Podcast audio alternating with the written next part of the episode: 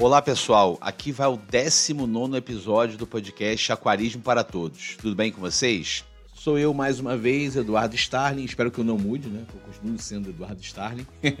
Piadas à parte, ou gracinhas à parte. Aqui a gente chegou num ponto do podcast que eu não imaginava, mas que está ficando interessante. Que a gente vai ter mais algumas espécies para falar antes de fechar essa segunda temporada para alguns ajustes de rota aqui, tá?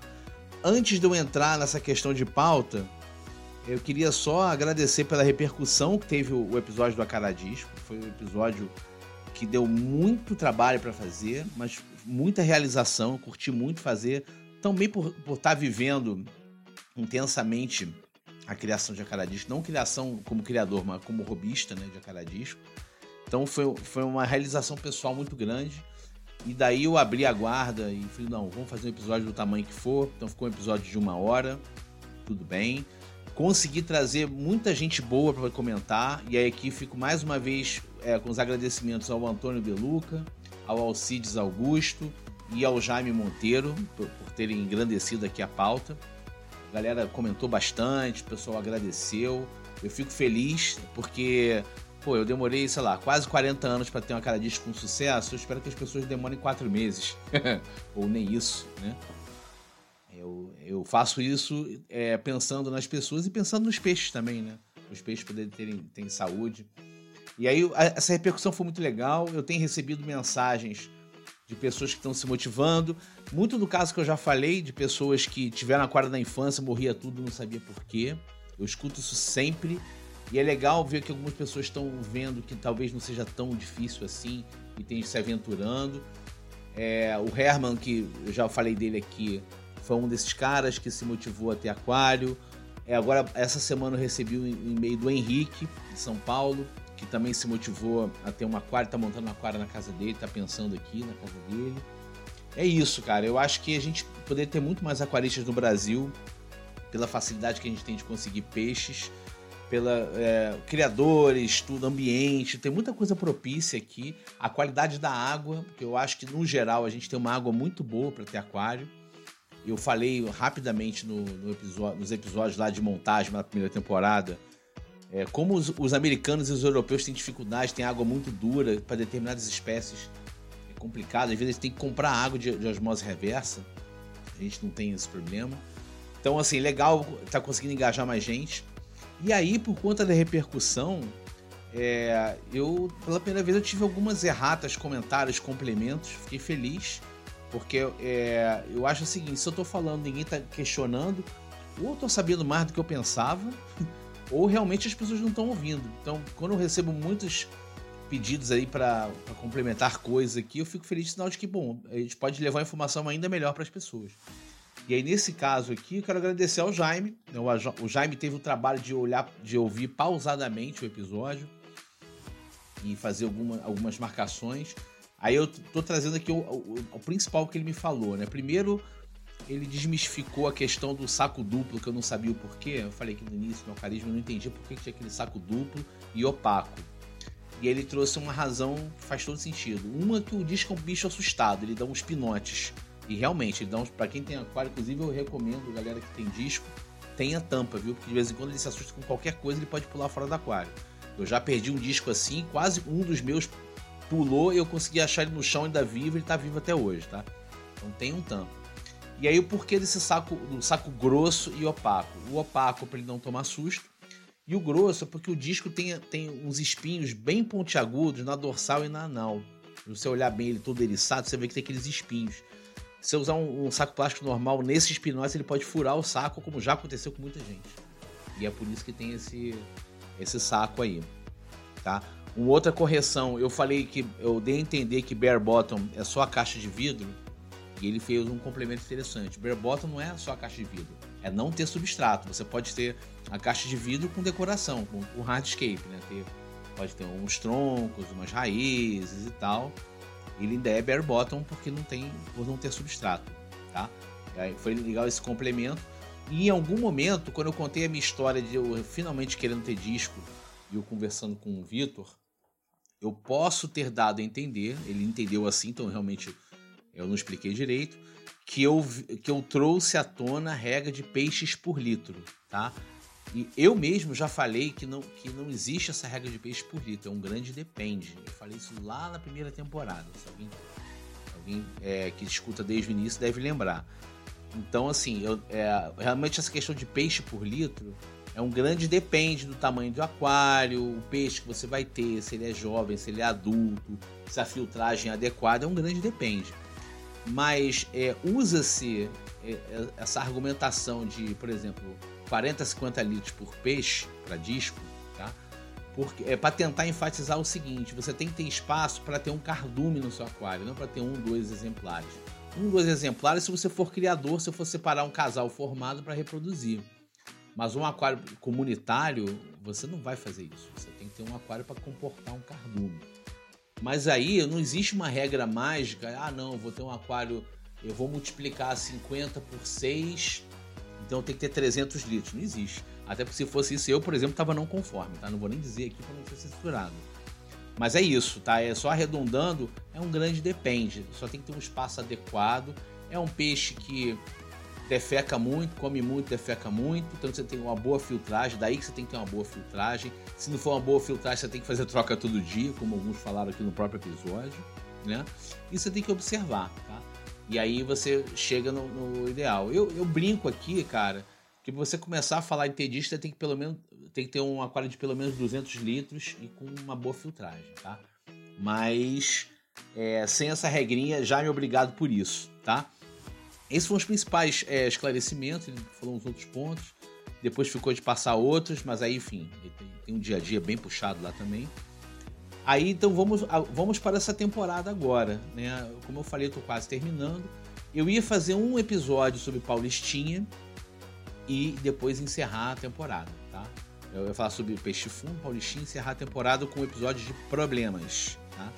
Eu ainda vou ter esse episódio de problemas. Se você está ouvindo agora, eu peço para colaborar com problemas que você já passaram, resolveu ou não resolveu. Eu quero casos, tá?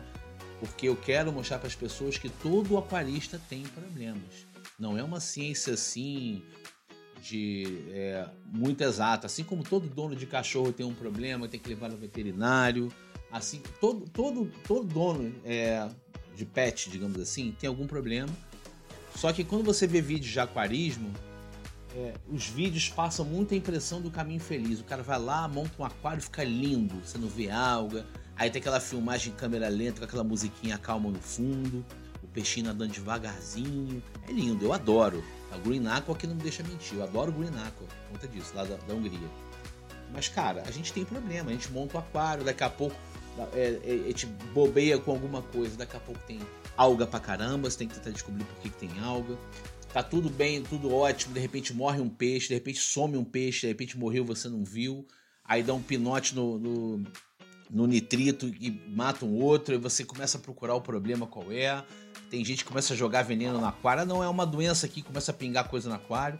Então é isso, é sobre isso, tá? Então esse último episódio é sobre quando, é, é quando algo dá errado, tá? Então, quem tiver casos para compartilhar, manda para mim pelo, é, pelo WhatsApp, tem o, a, o link aqui na descrição do episódio, tem o Linktree, você consegue chegar no nosso grupo de WhatsApp. Manda e-mail para mim, tem o link do Linktree também. Comenta. Eu quero fazer um episódio bacana compartilhando casos de problemas aqui, ok?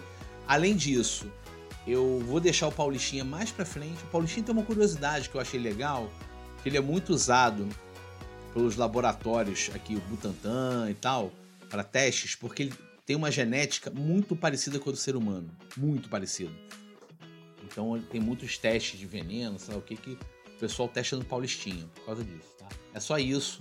Em peixe popular, resistente, etc. Mas eu resolvi fazer uma troca. Eu vou fazer, falar de peixe de fundo agora, é o episódio de hoje, peixes de fundo.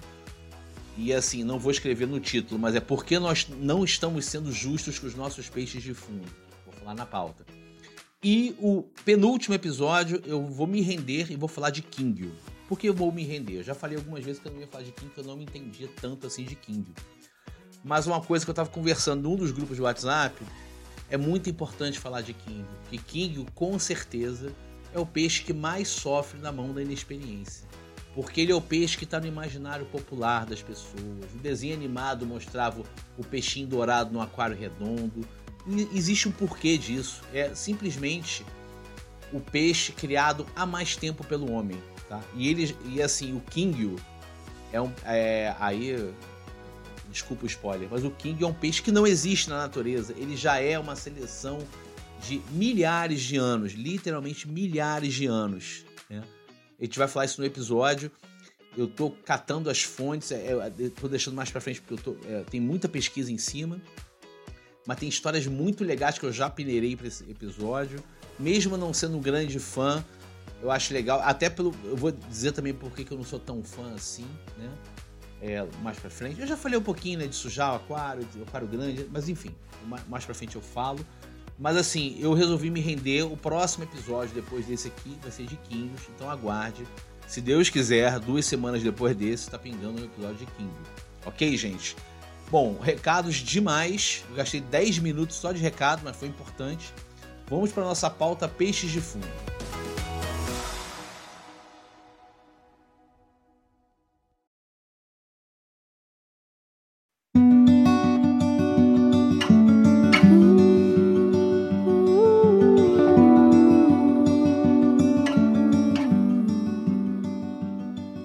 Falando então de peixes de fundo, pessoal, por que, que é tão importante a gente falar de peixes de fundo? Tá? É, eu aposto que alguns de vocês talvez tenham passado por isso. Você chega numa loja, você está interessado em montar um aquário, não entende nada de aquário, o cara te dá uma explicação rápida. E isso é qualquer loja, tá? A maior parte, tá? Assim, das que eu vejo. O cara te fala da questão de, de você ciclar o aquário, ou não fala, eu acho que é só botar um anticloro. No meu tempo não tinha isso eu, quando eu fui montar o primeiro aquário, o cara simplesmente falou o seguinte: ó, coloca água, pinga esse negocinho aqui, espera 15 minutos e taca os peixes. É, nesse nível. Né? Mas enfim, hoje em dia não fazem mais isso. Eu acho que não. Tomara que não. Então aí vai lá, sugestão de peixes, as pessoas geralmente chegam, montam um aquário ou esperam ciclar, enfim. E aí, em algum momento, você vê aquele peixinho ali e tal, diferente. E o cara fala o seguinte: pô, você não vai levar a turma da limpeza e, cara, tem sites que falam turma da limpeza. Qual o problema de turma da limpeza? Porque existem os peixes, que são os peixes de fundo, que eles são vendidos, anunciados, propagandeados como lixeiros do aquário. Eu já vi isso até em site, lixeiros do aquário. E o que, que isso leva as pessoas a, a entenderem? Que é não, beleza, eu não preciso limpar o aquário, eu, eu vou, vou aqui botar entre aspas, mas eu já ouvi isso não preciso limpar o aquário porque eu tenho a turma da limpeza. O que significa? Aquele peixe esquisito que parece um sapo, leia-se um cascudo, ele vai comer o cocô dos outros peixes. Eu não preciso nem, eu não preciso sifonar. Para que trocar, trocar água, fazer troca de água, sifonar? Não. Aquele peixe ele vai dar conta. Então o cara acha que aquele sistema fechado dele realmente ele é autossustentável. Então, é um ecossistema. Não é, entendeu? E o que, que, que, que acontece? Várias pessoas compram peixe de fundo e o peixe morre não sabe por quê. Ih, meu cascudo morreu, ih, meu coridora morreu. Ih, ou então o bicho magro ali, o bicho sei lá o quê, o cascudo que tenta pegar mucosa, muco de peixe. Isso o tempo inteiro, tá? O tempo inteiro vem isso. E assim, é, são peixes que sofrem e causam sofrimento. E são peixes que têm é, não só a sua beleza, mas a sua importância naquele sistema ali? Especialmente para a galera que gosta de plantados, né? de aquário com plantas, tá? Então, assim, é, conversando, isso é uma coisa que já estava na minha cabeça há um tempo, mas eu pensei, cara, eu preciso falar sobre esses peixes aqui, porque muita gente tem essa impressão. Já que a gente está tendo um, um, um bom contingente de pessoas que está buscando informação, está começando a, a, se arriscar a montar os aquários, é importante falar sobre isso. Falar sobre, assim, os peixes de fundo não são lixeiros, tá? Eles são peixes como os outros, que têm a sua determinada necessidade alimentar, que não inclui detritos, tá? Qual... Ah, mas não tem nada... E o detrito, o que, que eu faço? Além da TPA, um, um bicho que eu posso falar que é detritívoro são alguns tipos de caramujo. O pular é um detritívoro. Você tem lá os Ramshorns da vida, neritina, você tem, você tem alguns outros animais e, e ainda assim não significa que, ó, vou tacar esse bicho aqui, beleza, não preciso fazer manutenção. Não, você precisa fazer manutenção, sim, senhor. Tem que fazer manutenção. Lembra a analogia que eu falei? A galera que, que tinha passarinho tem que limpar o fundo da gaiola. Ué, o, o passarinho vai fazer cocô. Você tá botando comida ali, a, aquela matéria orgânica tá ali no sistema. A diferença é que a gaiola é venta e tal, mas está ali no sistema. E como é que você tira a matéria orgânica do sistema? Ele é processada pelo animal, ele, ele transforma aquela matéria orgânica para sobreviver, mas sai, tem, sai um resto daquilo ali que você tem que tirar. O aquário é igualzinho, você tem que fazer ali. Ah, mas existe sistema autossustentável? Existe, mas é assim, é super complicado, super sensível, super complexo. Você tem que ter uma quantidade de plantas gigante e todo um esquema nutricional, uma quantidade muito maior de planta do que de animal, para você chegar nesse equilíbrio e ainda assim você tem que ficar regulando de tempos em tempos. Então, gente, é, no nível básico, intermediário e quase avançado, esquece sistema autossustentável. Você vai ter que fazer alguma manutenção e ponto. Isso aí está dentro do. É igual você levar o cachorro para passear, igual você limpar a caixa, de, a, a, caixa de xixi do gato, limpar o fundo de gaiola, o aquário você vai ter que limpar o aquário limpar o filtro. Ponto. É de qualquer, é um tra, isso aí é o manejo de qualquer animal, tá? Voltando esse, essa tecla do manejo aqui, volta, aí voltando aqui para o assunto do peixe fundo, o peixe fundo então ele não serve para nada além de enfeitar? Também nem tanto. O peixe fundo tem suas questões, né? Eu falo até, por exemplo, a galera que faz ciclagem, que não fica testando, não, não é o louco dos testes, que de repente uma, um bom indicador de que você está chegando no equilíbrio é quando começa a aparecer a, a diatomácea, né, aquela alga marrom. Cara, você não precisa ficar raspando só é, alga marrom e depois sinfonando. Cara, tacam 3, 4 otociclos aí que eles amam, eles devoram. Você tem uns animais herbívoros que devoram, tem outros animais que devoram. Tem um, a galera que tem problema com alga peteca. Eu tive problema com alga peteca, brabo, de ficar aqueles tufos ali que nem com bombril saía. Como é que eu resolvi a alga peteca? Flying Fox. Flying Fox acabou com o meu problema com a... Nunca mais tive alga peteca graças ao Flying Fox. Agora eu tô com um pouquinho lá, mas assim, tá dentro do normal ali. Entendeu? Então, assim, você tem uma, algumas funções ali, o cascudo também, você tem alguma função ali, tá? E o, o, outros peixes de fundo comem os restos de comida.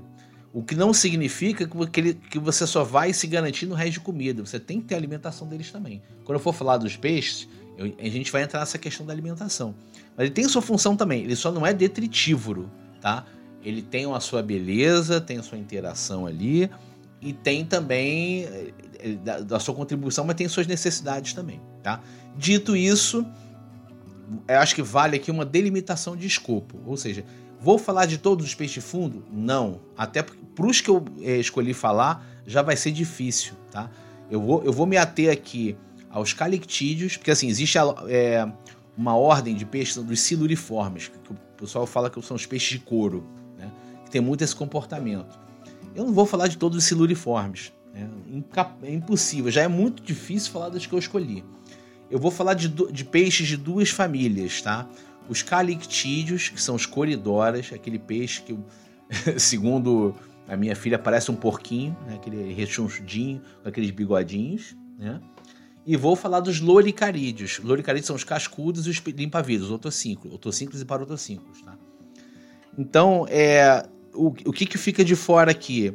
Não vou falar de Flying Fox, não vou falar de comedor de algas semês, não vou falar de cobrinha cule, embora eu adore cobrinha cule. Não vou falar de dojo, que é outra cobrinha dessa que eu, que eu quando era mais novo, adorava. Eu não, já não gosto nem tanto hoje em dia. Não vou falar de botia.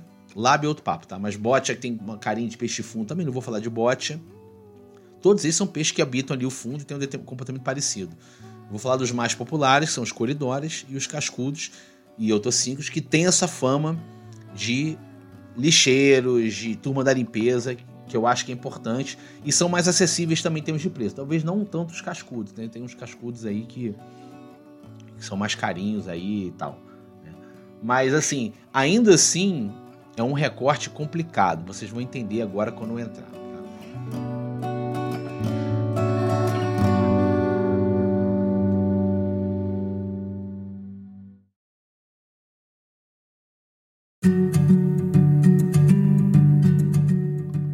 Então, falando agora primeiro de coridoras, tá? Os coridoras são da família Cali, Cali, dos calictídeos, Calictidae, tá? E da subfamília Coridora é, Coridora diner, tá? Desculpa que o latim eu dou umas engasgadas aqui, tá? Então ele tem um grupo de espécies, é, basicamente de fundo. São espécies que vivem é, basicamente aqui na América Central e América do Sul, em água ácida e leve e, e mole, água mole e ácida. Então, é, eles, de onde vem esse nome Coridora? Tá? Vem do grego core, que é de capacete, e Dora, que são pele, por conta da pele dele ter, ser uma pele meio de placas. Especialmente a primeira espécie que foi descoberta, que é de 1803, tá? se não me engano. É, exatamente, é de 1803, primeira espécie de Coridora. É, Coridora geoffroy. Geoffroy deve provavelmente alguma, alguma alusão ao cara que descobriu é, essa primeira espécie. Tá? Esses peixes é, têm um total de espécies classificadas de 165, parece, o número que eu consegui, que eu cheguei aqui, tá? De 165 espécies. Essa Geoffroy foi a primeira, ela foi encontrada aqui na América do Sul, ali mais no norte da América do Sul, ali Suriname, Guiana Francesa, por ali, tá? Agora, além dessas 160 e tantas espécies, existem outras centenas de espécies que não foram classificadas ainda. Muita espécie não classificada. Além desse, é, esse Coridoras é um gênero, né? É, então tem as subespécies, e o nome e, e, a espécie. Além disso, tinha um gênero que era o Brochis, que era uma Coridora maior. É o mais conhecido é o Brochis splendens. Só que eles foram reclassificados, agora são coridoras também. E tinha uma terceira, tinha um terceiro gênero que eu não estou lembrando agora, tá? É, mas, assim, na, nessa minha pesquisa eu, eu até cheguei nesse, nesse outro gênero. Agora é tudo, tudo é, é, é coridoras, então só tem esse gênero. Acho que tem. Ah, não, eu acabei de achar que tinha é, gastrodermos, oprisoma, microcoridoras, agora é tudo coridora, tá? E eles foram sendo encontrados no século XIX e também no século XX, até hoje encontram é, espécies que não for, estão para classificação. Aí tem toda uma, tem toda uma regra para você classificar de, de tantos raios. Eu acho que isso não vem ao caso aqui. O que, que vale falar, né? São espécies pequenas ali. Quando eu digo pequenas ali, o, o tamanho padrão ali é entre 2 centímetros, entre, entre 2 e 5 centímetros, mas tem umas espécies maiores. Então, por exemplo, o Brockes chega até 10 centímetros, ele fica grandão, tá? A expectativa de vida dele na natureza é de 5 a 7 anos, mas em aquário ele pode durar até, até 20 anos, tá? É bem cuidado no aquário até 20 anos. Eu, por exemplo, esse meu aquário atual, ele, ele tá com 4 anos. Não, meu aquário atual tá com. vai fazer 3 anos, tá? E tinha um anterior que durou um ano e meio, ou seja, daqui a pouco eu tô com. Eu, eu fui herdando peixe, eu tenho coridoras aqui desde o aquário anterior a esse, que já estão quase 5 anos comigo, tá? Eu, não perdi, eu praticamente não perdi coridora desde que eu montei o aquário de 2019. Então, você vê que ele bem cuidado, ele vive bem aqui no aquário, tá? O coridor, ao contrário de outros peixes de fundo, tá? E aí fala de cascudo, fala de bagre. Aí eu acabei no, na, nas exclusões, eu não falei nem de bagre nem de mandi, mas tá nas exclusões também. Não estou falando desses bagre e mandi, mas voltando aqui ao coridora. Os coridoras, ao contrário desses outros peixes, são peixes diurnos, não são predadores, porque bagre, o que couber na boca dele, ele come. Bagre é assim, tem, tem outros desses de fundo, desses filuriformes, são assim. Coridora não. Coridora é onívoro, tá? Então ele come, ele come larvinha de inseto, come inseto, come é, carne de outros peixes, mas não caça peixe vivo para comer, come vegetal também, ele come de tudo. Tem hábito diurno, a, e esse hábito diurno vai até ali o crepúsculo, até o, o, nascer, o pôr do sol. E aí você vai ver no aquário que ele ainda tem um pouco de agitação, um pouco depois que você desliga a luz, mas depois ele fica quieto. E de noite eles se escondem, eles, ficam, eles arranjam um cantinho e dormem. Se você tem plantado, ele gosta de ficar ali pelo meio da vegetação, gosta de fuçar pelo meio da vegetação. Para mim é ótimo porque aqui no meio das plantas do, é, do meu cai, cai resto de comida, eles vão lá catar. Infelizmente não, não catam todas é, as bolinhas de ração que caem, mas é um peixe que tem essa, característica. E é legal do Coridora é que ele é um peixe de cardume, as pessoas não sabem disso. Se você tem um aquário lá, com 10, 15 de coridoras, eles nadam todos juntinhos, eles vão evoluindo, assim. Sabe quando você vê aquelas gaivotas voando, que elas voam em formação, vão alternando? O Coridora nadando é isso também, é muito bacana. Eu acho que se você tiver curiosidade, procura vídeos de, de cardume de coridora no YouTube que você vai ver. Eles evoluem muito bonitinho mesmo, tá? É, apesar de não ter um apelo assim, é um peixe que desova fácil no aquário. Eu, eu, assim, eu nunca passei por isso aqui, mas sei de algumas pessoas que falam assim: pô, eu vi um negocinho no vidro. e é ovo de coridora. Eles vivem desenvolvendo no aquário.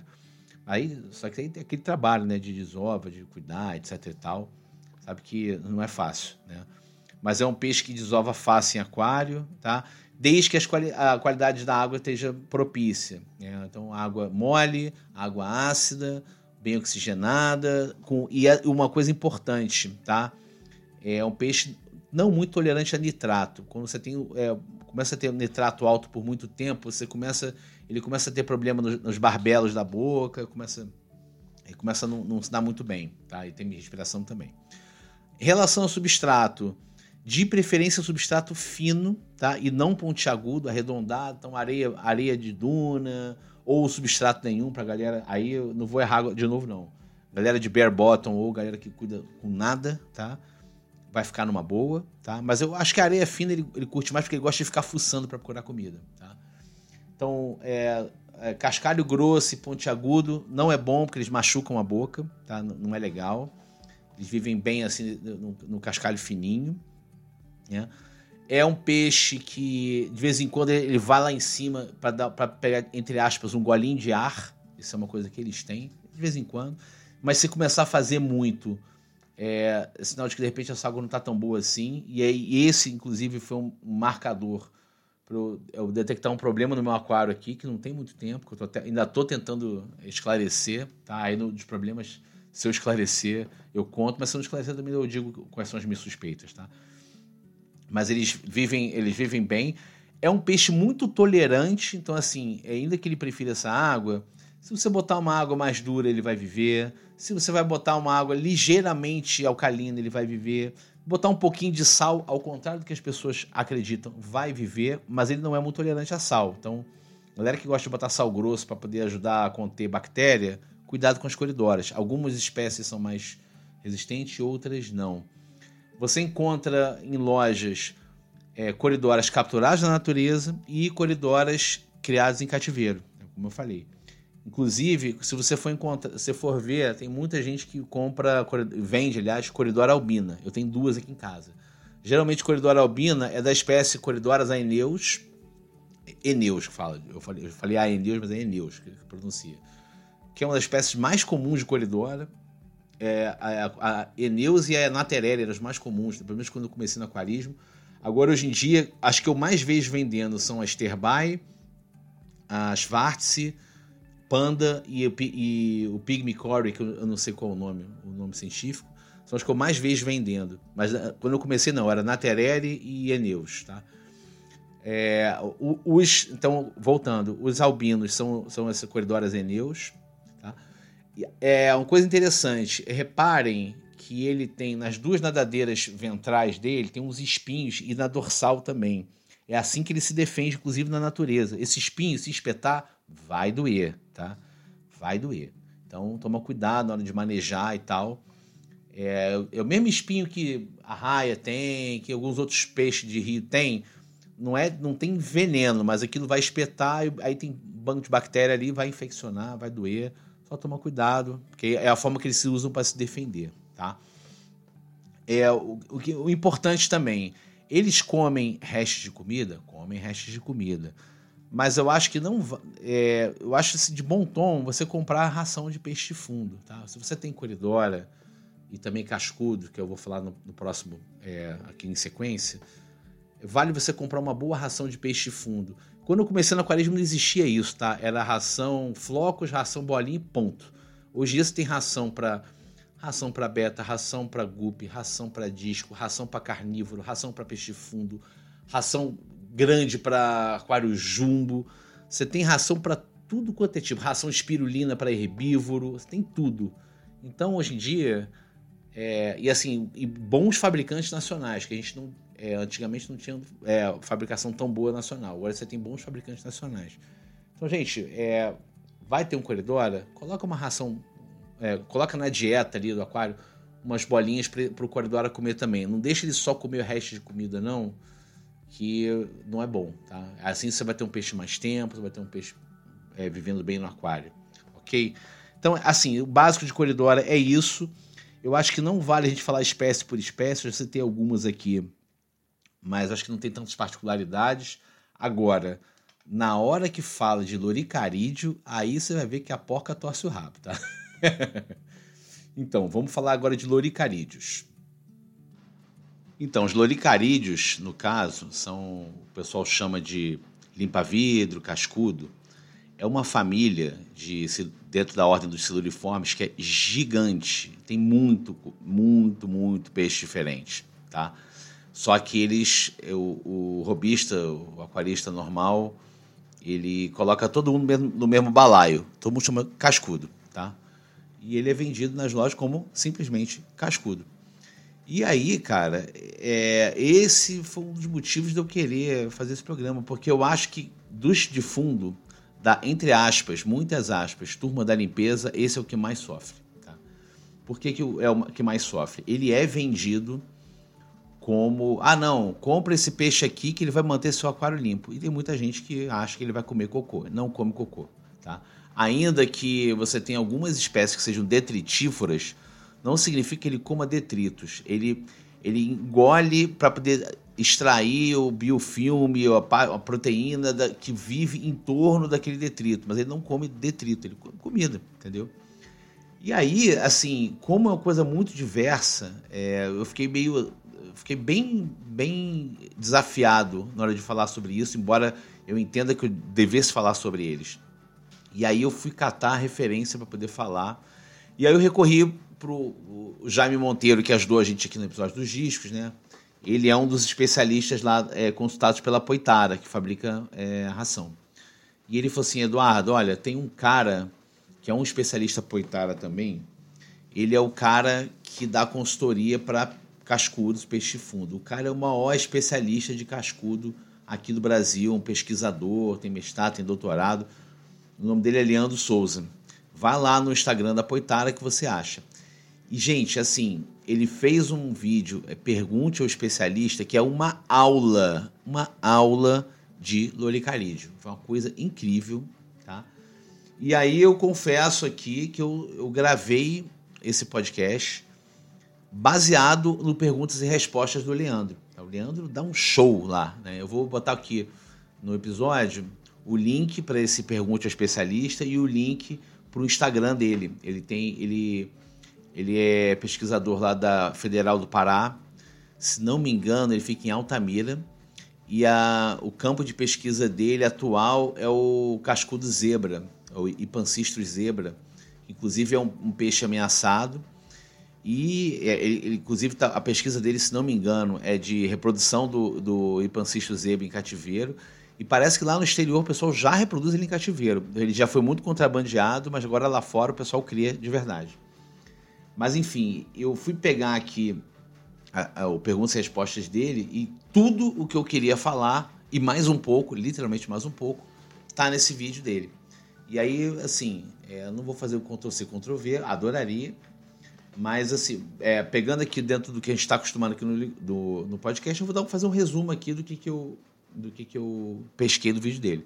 Para esse de conversa, existem literalmente mais de mil espécies catalogadas de cascudo, porque tem, porque tem muitas espécies ainda sendo catalogadas. O vídeo dele é de agosto de 2021. E naquele momento tinham 1.020 espécies catalogadas. E aí é, é tanta espécie que você repara quando você for é, pesquisar sobre cascudo e, e, também quando você vai em algumas lojas tem um código é, L e um número que é justamente para numerar essas espécies todas. E você vê cascudos muito parecidos que são espécies um pouco diferentes. Então você vê hum, muito por, pelos números. Tanto que eu estava vendo o Instagram dele essa semana ele foi para um congresso é, sobre loricarídeo na Alemanha se não me engano e o nome do congresso é L-Number, L-Number, é, porque é, é, como eles são conhecidos, é, é, é, sempre L um número, né? E ele até fala aqui, ele, ele vai contando o histórico, né, o de quando o cachorro foi descoberto, aquela coisa toda. tem espécie, aí espécie desde o final do século XIX, do século XX, se não me engano, o primeiro, eu acho que o primeiro foi o Plecóstomos plecóstomos, né, que é o que era considerado cascudo normal. É, eu não sei exatamente agora o nome que tem, tá? Eu conheci como cascudo comum, era um cinza meio sem graça, que ficava gigante, né? E quando criança eu via, eu tinha até medo do peixe, parecia um sapo, aquela boca esquisita assim, mas tinha pouco, né? Mas parece que lá na, na Europa e Estados Unidos é, rolou uma plicofível, uma febre de plecos, porque pleco de plecóstomos, né? Uma febre, uma grande mania de criação desses cascudos na década de 80, porque os cascudos amazônicos de diversas cores, formatos, tamanhos diferentes começaram a chegar lá via exportação. E aí virou moda lá. E começou a ter de várias cores. Mas aqui só tinha os comuns, basicamente. Eu só comecei a ver esses cascudos mais diferentes uns 10 anos para cá, aqui nas lojas de aquário. E é engraçado você ver justamente essa. É, ter um nome fantasia, ou sei lá, o nome vulgar dele, e o L do lado. Um cara que faz muito isso é o Vitor Hugo da Mundo dos Discos. Você repara, é, quem for lá no Instagram dele, que ele anuncia os peixes que chegaram, ou que for na loja, você vai ver que tem um número, é, cascudo pão, cascudo abacaxi. Ah, o abacaxi, o abacaxi que é o cascudo comum. É sempre tem, ele dá um nome e dá o L do lado. E aí tem assim os famosos, tem um L333, que é um tipo de ancisto, L033, L182, L185. É uma loucura. Recomendo quem gostar gravar o L do cascudo que você tiver, tá? Basicamente os cascudos, eles só ocorrem na América do Sul e na América Central, tá? Ele é um peixe que, segundo o Leandro, é neotropical, na região neotropical. Só que ele já, já tem vários outros lugares no mundo introduzido pelo homem. O homem solta, faz, acontece, e aí já, já se estabelece em vários lugares, inclusive na Flórida. É, o pessoal pescou um gigante que foi introduzido lá, que se, se encontrou ambiente e tal, e foi. Em relação à alimentação, ao contrário do que todo mundo acredita, ele não come detrito. Ele tem cascudo dos mais variados tipos de alimentação. E aí, por conta disso, você tem que dar uma, é, a maior opção possível de alimento para eles. Assim como eu falei dos coridoras, é, não é para você dar os restos, é, é, achar que ele vai se vingar só com os restos da comida do comunitário. Até porque dependendo do comunitário que você tiver, não vai sobrar nada. Né? Aqui, aqui em casa, por exemplo, com os discos, o que cai no fundo eles vão lá catar e às vezes, quando eu dou ração para peixe de fundo, eles vão catar dos peixes de fundo. Eu tive problema de constipação com três discos aqui, porque eles foram comer ração que não era deles e, e, e ficaram com a barriga inchada. Tá? Então, vale você ter, com, investir. E aí, tem vários tipos de rações no mercado. Tem onívoros de fundo, herbívoros de fundo, carnívoros de fundo, embora eles gostem também da ração dos discos, que tem bastante fonte de proteína. Além disso, galera que tem herbívoro, vale você dar uns vegetais. Eu tive um cascudo, eu vou até dizer que ano foi isso, foi 2004. Tá? Eu tinha um cascudo desse comum que adorava rodela de batata. O cara da loja me falou: olha, ele gosta de rodela de batata. Eu botava uma rodela de batata no fundo do aquário, na hora de desligar a luz, de manhã eu só via a casquinha da batata.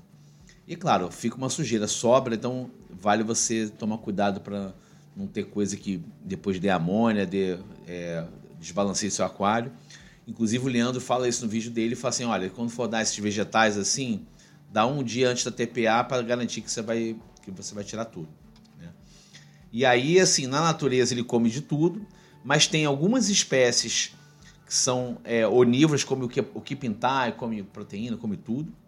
Tem espécies herbívoras e algívoras, tá? Tem, tem espécie, é, por exemplo, o otocínclus, né, o limpa-vidro comum, e o parotocínclus, que é um pouquinho diferente, mas é ali parecido também, eles são essencialmente herbívoros, mas eles também precisam de alguma coisa de origem animal. Ele não, não adianta que ele não sobrevive só comendo alga, né? ele tem que ter alguma, alguma ração, algum complemento para ele poder viver bem. Eu já tive otocíncros aqui que viveu dois anos, dois, três anos aqui nesse esquema. Tinha sempre alga para ele comer e tinha também é, proteína por conta de comida que eu botava para eles ali. E tem alguns cascudos que comem tronco, tá? Ele até falou qual era a espécie, agora eu não me lembro, aí vocês vão ver no vídeo dele. Tem espécie que gosta de comer tronco, tronco ele, ele fica mastigando, eu acho que é o panaque, é o panaque que ele falou.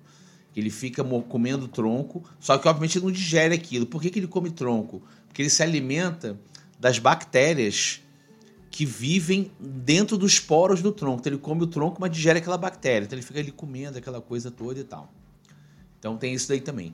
E tem alguns cascudos que são carnívoros. Inclusive o zebra é um cascudo carnívoro. O que não significa que ele vai ser um, uma praga no seu aquário. Se você alimentar ele direito, ele vai ficar na dele. Agora, se você não der comida, ele vai atacar os peixes. Inclusive, tem muito criador de disco que não coloca cascudo, porque tem história de cascudo que vai lá comer o muco dos discos. Já vi vídeos disso, isso é real. Ele sempre faz isso? Não. Ele faz se ele não estiver bem alimentado. Aí ele vai, aí ele vai entender que o disco é uma fonte de comida para ele. Tá? Então a questão é alimentem seus cascudos. Tá? Então existe essa questão aí de atacar o muco, não só de disco, mas de carpas também. Carpa também tem esse muco aí nutritivo. E existe também uma lenda urbana, que não é lenda, que é de que cascudo defeca muito. Aí tem aqui uma amiga aqui do, antiga aqui do, nossa aqui do, do podcast, na época que era só um, um perfil de Instagram, a Mônica, que ela tinha um aquário cheio de pleco lá nos Estados Unidos, e ela viveu assim, Eduardo, não sei o que acontece, esses cascudos fazem muito cocô, o que, que acontece? Existe isso mesmo, eles defecam por quê? Eles comem o tempo inteiro. E esses, mais essencialmente herbívoros, eles comem, mas pouco do que eles comem se aproveitam. Então, então assim, lembrando que, os, é, que as fezes são aquilo que não se aproveita na digestão, se ele come muita matéria é, vegetal que não é absorvida, ele vai, ele vai eliminar isso nas fezes. Então, esses cascudos é, herbívoros acabam que eles defecam muito mesmo, tá? Aí, Mônica, depois de, de um longo inverno, eu descobri o porquê. Você falava isso comigo, tá aqui eles realmente defecam muito. Então, galera, atenção é, na sifonagem, na troca de água para a galera que tiver esses cascudos aí. Tá? É importante também que a grande maioria dos cascudos, embora se, embora se estabeleçam em diversos ambientes, eles gostam de água quente, porque eles são de áreas tropicais. Eles gostam de temperatura. Na natureza, eles ocorrem em água de 30, 32 graus. Mas no aquário ali, na temperatura normal dos discos, eles ficam bem, 27, 28 graus. Mas, a, acima de tudo, eles são muito sensíveis à, baixa oxigenação e eles gostam de correnteza. Então, existe muito caso, galera que compra pepita de ouro lindo, pô, super bonito e morre, é porque é você tem área estagnada, ele vai se esconder, a água não circula, não oxigena bem, ele morre. Eu já tive isso aqui, eu demorei muito para descobrir por que ele estava morrendo. E é muito por causa disso também. Tá? Eles gostam de esconderijo, então, inclusive, para quem tiver aquário só de loricarite, só de cascudo, o, o, Leandro até brincou, cara, você pode fazer um condomínio, você coloca um tijolo ali com vários buracos, vai dormir um em cada buraco ali, é quase que um prédio de cascudo. Ele, realmente, cada um vai escolher um buraco para viver. É isso mesmo. Então, é, acaba que a quantidade de cascudos que você vai colocar varia muito de acordo com a quantidade de tocas que você vai ter para ele poder se esconder. E também questão de tamanho. Existem alguns cascudos que crescem muito, que passam de 30 centímetros. Esses eu não recomendo que você tenha aquário, especialmente a galera, a galera aí, aquário de até 100 litros, cento e poucos.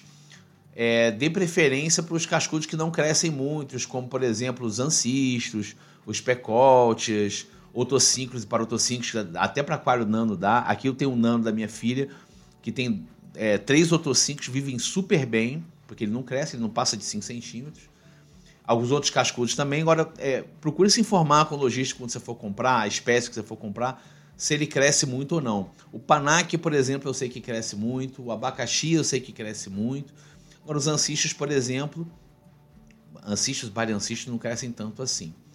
A questão de alimentação, procure se informar o que é, se ele é herbívoro, se é carnívoro ou onívoro, mas de preferência sempre compra, como eu falei para os escolhedoras, compre ração adequada para eles. É, relação a doenças comuns. É, como um peixe água quente, ele é muito sensível a ictio. Se ele cai numa aquário de água fria, você pode ter problema de ictio com eles. E aí o tratamento é basicamente elevar a temperatura. E eles tendem a ser sensíveis também a sal. A galera que gosta de colocar sal no aquário para tratar é, ataque bacteriano, etc e tal. Cuidado quando você tiver é, tanto o Coridora quanto, quanto o Loricarídeo, cuidado na hora de colocar sal. O Coridora não é tão sensível a sal quanto os Loricarídeos, tá? Eu acho que vale, vale esse alerta aí. Questão de reprodução, pessoal, antigamente para mim era um tabu, mas hoje em dia eu vejo que o pessoal cria. Eu vejo vários, vários casos aqui, os gringos falando que colocam um casal de ancistros, eles desovam no aquário, tem filhotinho no aquário. O ancistros é relativamente fácil de diferenciar e também reproduz bem em cativeiro. Se alguém, alguém preferir peixes nascidos em cativeiro, vá de ancistros, porque a galera já cria. Tem um cascudo de chocolate albino também, que é, que é de cativeiro, não é capturado. Eu já tive, eu já falei para vocês, eu tive mais reserva com peixe capturado, hoje em dia tem menos.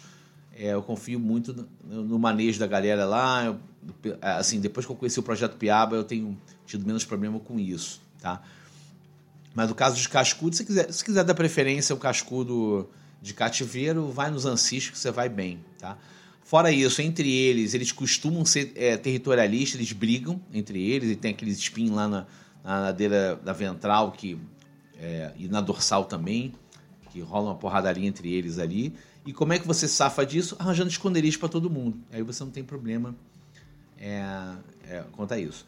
E em relação ao, aos tratos, é isso, gente. É entender, como eu falei com os dos colidoras, entender que eles têm as necessidades deles, eles não comem lixo, embora eles tenham uma função ali. Como, como você tem alguns herbívoros, eles vão comer algo e tal. Mas tem peixes que eu não falei aqui que também são úteis para isso. Aí tem os comedores de alga, comedor de alga siamês, comedor de alga chinês, flying fox, que não estão no escopo disso aqui, que o meu escopo aqui era safar a barra dos, entre aspas, turma da limpeza. Mas, e assim, são peixes interessantes. Assim, tem, tem uns peixes bonitos, não é só mais aquele bicho que parece um sapo, como era na minha infância. Você tem uns bem bonitos também. Você, é, você tem um aquário bem estabilizado, com correnteza, com boa temperatura, você consegue criar eles é, tranquilamente em casa.